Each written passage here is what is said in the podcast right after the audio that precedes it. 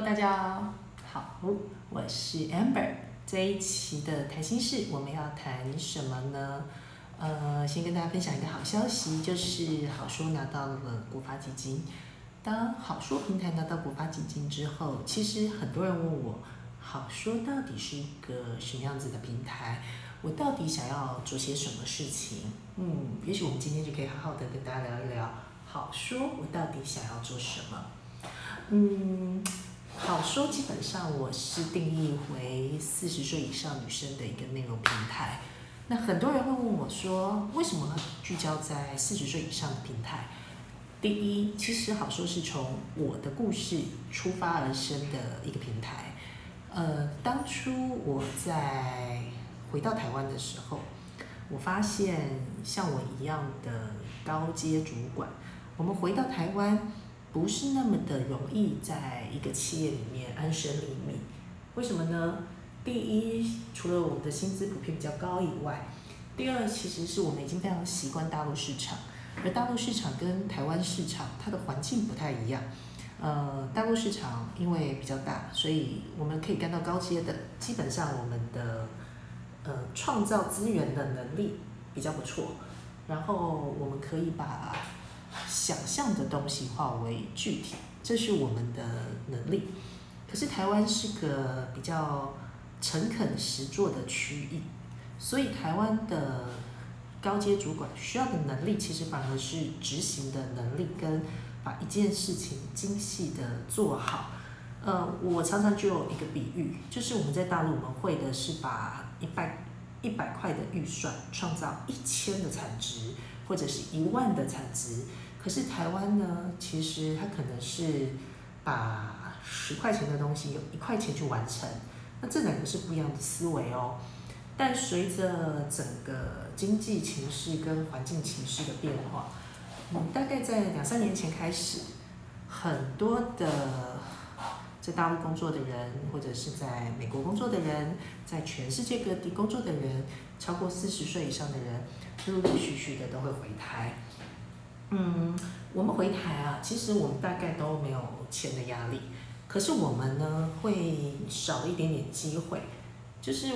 我们这个年纪好像要退休有一点点过早，可是你要我们再回到企业里面找到适合自己的舞台，不那么的容易，所以好书就是因为这样而诞生的。好，嗯，很多人会说你可以当空降啊，嗯，我们当空降可能也会有点问题，是因为我们在大陆待很久，所以我们没有。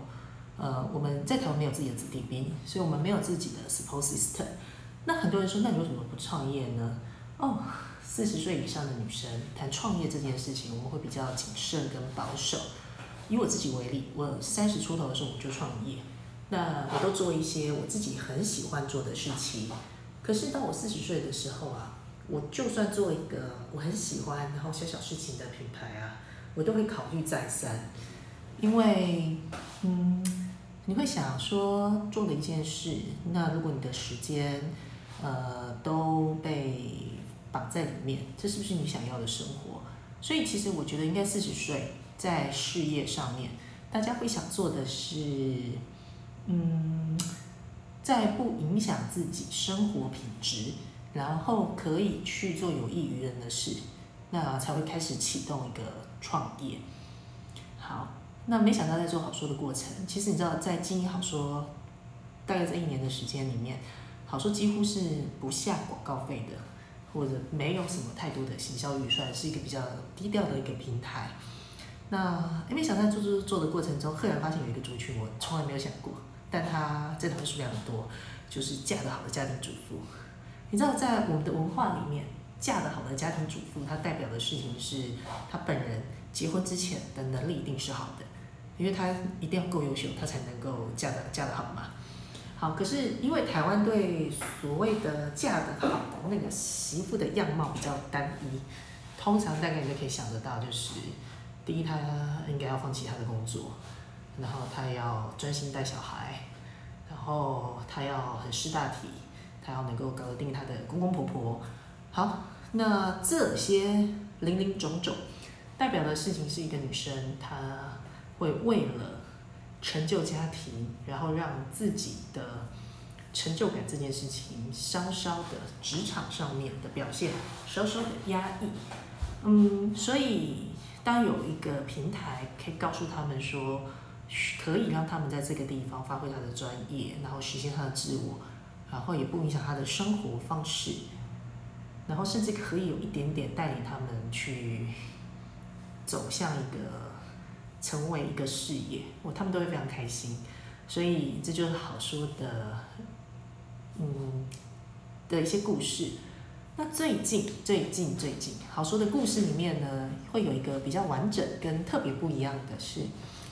我觉得今年的态势看起来，职场的中年转型议题会越来越重要。疫情之后有没有发现，其实很多人他的工作可能被迫调整，而这一波被迫调整的，可能是中年的高阶白领。是精英分子哦，为什么一定会是中年的高阶精英白领？因为高阶精英白领他比较习惯，在台湾的文化里面会习惯用高阶精英白领，他向上管理的能力可能很好，他单一的在自己的一个领域中把事情做好，也很厉害，可是他可能没有办法去好好的，呃，哦。他跟别人的协作能力可能也很好，可是当他离开他的位置的时候，他不见得能够表现得很好。为什么？因为台湾的环境不不那么强调自己，强调的是公司整体。可是有一天，当你需要去凸显自己的时候，那甚至你必须靠着自己然后去变现的时候，这一方面的综合能力是中年人比较。少的，那很多人问我说：“那中年人你要不要做自己个人品牌？”呃，我觉得中年人你需要做个人品牌，可是你做个人品牌的方式，你跟年轻人会不一样。嗯，中年人你要强调的自我，其实应该是你要让人家清晰的看到你，但是不是你多厉害、多棒、多好，而是如果你想要的应该是你告诉人家你可以做什么。呃，我举例来说。如果我们每一个在职场中的中年的哥哥或姐姐，呃，我们是一个一个的积木的话，你是蓝色的积木，你是红色的积木，你是黄色的积木，你是圆形的积木，你是长方形的、正方形的，什么花 ever，就是你就是一个积木，你这个积木你是一个蓝色的方形的积木，OK，这就是你清楚的标志。那重点是单一个积木，它只是个积木，可是很多个积木串起来，它就可以创造各式各样子的。比如说航空母舰，比如说金门大桥，比如说一个飞机场或者是一个飞机，很酷很炫的东西，但它需要无数个积木组成的，而这个积木本身它是有它自己特样子的。OK，你就是那个积木，所以你必须你的条件、你的责任就是告诉人家你是一个什么样子的人。这就是我觉得中年转型最重要的一件事。好，自媒体这件事啊。对很多中年人来说，它有一点点的麻烦。其实你知道，自媒体它看起来很简单，但其实它有一点点难。假设我们拍今天拍这个影片，它要涉及到第一拍摄、讲话、文本，那可能在拍摄的过程中，它可能还涉及到灯光。那拍完了之后，它还涉及到剪接，然后剪接完之后你要上平台，可能还涉及到下广告。然后，如果是访谈的话，你还涉及到跟别人访谈。那如果你整个把它做出来了，你只要变现的话，可能还涉及到你的业务能力。OK，就只是一个自媒体，它要有综合这么多的条件。年轻人可以，因为他们的时代、他们的世界，一出生或者是一接触网络，他们就已经很清楚的知道自己一个人要 hold 得住所有的事情。那可是四十岁，我说了嘛，我们白领精英。通常，通常，通常，呃，我们是把自己专业做好，就是你写文章很厉害，可是你一定不会拍摄，或者是你剪辑很厉害，可是你没有文本的能力。好，就算内容很厉害，那你怎么卖东西？你怎么把东西卖出去？啊，这些都是需要学习的技巧的。那你超过四十岁，你需要去学会这这些东西吗？我觉得这是一个我过去几年我一直在思考的问题，呃。我必须说，撇除我们这些已经习惯创业的人来说，嗯，多数的人，多数的人，百分之八十，其实当 freelancer 都是有点困难的。为什么？因为要同时间要具备这么多综合能力的人，他不那么多。嗯，当你超过一定年纪的时候，你需要吗？可能也不需要。但是怎么样是把你自己可以好好发挥的，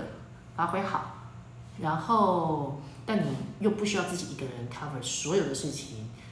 哎，我觉得好说就可以扮演这样子的角色。所以我一直说，好说扮演的是一个 support system。帮助想创业的人，想要中年转型的人，想要在中年的角色身份，但你想要在职场、在你的事业领域中有所突破的人，呃，帮大家搭建做一个 support system。其实这是我说我一直做的一些起心动念，想要做到的事情。嗯，所以我最近提出了一个中年姐姐的产内容产业链。很多人问我说：“一定要中年姐姐吗？”嗯，其实不一定要中年姐姐，但我希望的事情是她可能是有一定年纪，然后好说负责去呃谈业务合作，然后我们需要的是一些人帮我们去操作内容。那因为好说这个平台其实谈的是创作者内容平台。然后有一些理情怀跟想法，比如说我们现在很多我们自己原有的创作者，都是我们好说的员工，共同大家来打造一个生态系，就引出就引我们。所以这个内容产业链上面的工作的人，第一个是你需要是好书的创作者。那好书创作者其实很容易啊，因为在好书开账号又不用钱，那你只要写文章你就有积分。那我们从积分的判断中，跟你跟我们的互动。中给予你机会，让你可以透过创作这件事情，呃，有一点点变现，让文章、摄影、剪接、编辑、主持，如果你具备这些的能力，或者你愿意学习的，哎，欢迎来跟我们联络。那说，在拿到古发基金之后，我们今年的步骤跟营运的脚步，还有行销的脚步，我们会加快，所以。今年我们，比如说我们最近的好说商学院，我们开始启动了。那这一次我们有找茶书，找人生 OKR 的专家，找形象专家，来好好的教大家，哎，什么怎么样写一个人生企划书，怎么样好好的用自媒体来做你自己的人生的下一阶段的转型。而这次除了上课以外，我们还有一对一的顾问服务，让这些专家们，我们都是利用自媒体，真的。有实现我们事业成就的人，然后让他们来帮助大家，来点出你在中年转型之后，哎，你该具备的问题，跟你该具备的能力，或者是你该用怎么样的思考跟做些什么样子的准备去看待这一些。那还有就是，我们也开始启动了我们跟其他的平台去做的合作。呃，比如说我们要谈 NFT，那很多人问说，嘿，杨不然你为什么突然做 NFT？你不是标榜长期而稳定的价值，为什么做 NFT？我其实我很认可 NFT，我认为它是一个下个时代，因为 NFT 的本质概念它是一个凭证。可是凭证这件事情，它该怎么在现实世界中，呃，跟人有一些连接？呃，这个我觉得是一个值得探讨的议题。那好说谈的 NFT 会比较不一样，是我们会谈这个人跟这个商模怎么样透过 NFT 来显现。那好说一直谈的是周年之后，如果人就是 NFT，这个 NFT 不应该是暴起暴跌的，它是一个稳定的。呃，你可以把它想成你自己就是个股票，那你希望你是台积电，那稳持续的稳稳的，还是是一档暴起暴跌的股票？为什么？当这个股票，当你代表一个股票的时候，你一定想，你一定希望自己是个绩优股吧？对，那但现在的 NFT 市场上就是暴起暴跌，然后炒作一波，那这不是我好说想要鼓励的价值。但我们周年了，我们要让自己能够有一个比较开放的心胸，去接受、去学习数位的时代。嗯，因为这个时代真的开始有一些些的不一样了。有充分的学习这件事情很重要。那同时间，我们也会再加深呃培养我们的创作者拥有产品。然后，所以今年我们会帮很多很多的创作者去做他的自有品牌，是品牌哦。是真的就是有一个人，然后他有一个代表的商品、代表的品牌，甚至我们将它成为一家公司。那好说今年也会培养大概两到三个平台，让从好说分支出去的平台是我们的个人 IP，已经相对比较成熟的，足以当 CEO 的人要去主要去做打理。所以这就是好说我们今年想做到的事。我自己还蛮兴奋的。回到十五个月前，其实我一开始做好说，嗯，我没有想太多，